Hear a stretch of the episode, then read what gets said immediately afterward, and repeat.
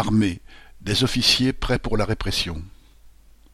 Une nouvelle tribune, écrite par des militaires d'Active, mais restant anonyme, a été mise en ligne par Valeurs Actuelles, dont le numéro du 6 mai est paru avec ce gros titre en une, L'armée peut-elle sauver la France?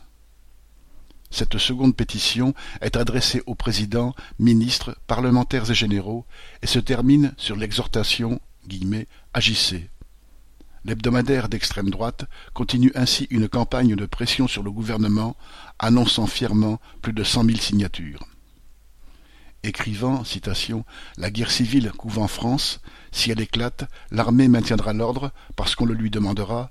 Ces officiers qui réclament de la confiance dans l'institution militaire rappellent qu'ils sont disponibles pour la répression. La répression contre qui? L'ennemi est désigné. Nous avons connu l'opération Sentinelle. Nous y avons vu de nos yeux les banlieues abandonnées, les accommodements avec la délinquance. Ce sont donc les quartiers populaires et leur population ouvrière qui sont visés. Au passage, la grande bourgeoisie est absoute de sa responsabilité dans la destruction des emplois par millions, la montée du chômage et de la misère qui délite la société. Ces officiers disent se préparer à une offensive contre l'intégrisme islamiste.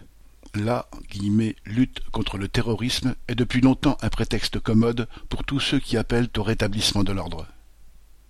Ces militaires mettent aussi en avant les sales guerres qu'ils ont menées en Afghanistan, au Mali, en Centrafrique ou ailleurs. Au fond, ils se rattachent ouvertement à ce qui est une tradition historique de l'armée française.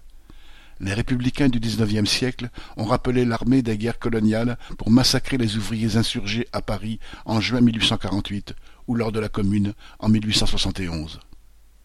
Visiblement, ces militaires connaissent leur tradition, celle de fusilleurs de travailleurs. Lucien Détroit.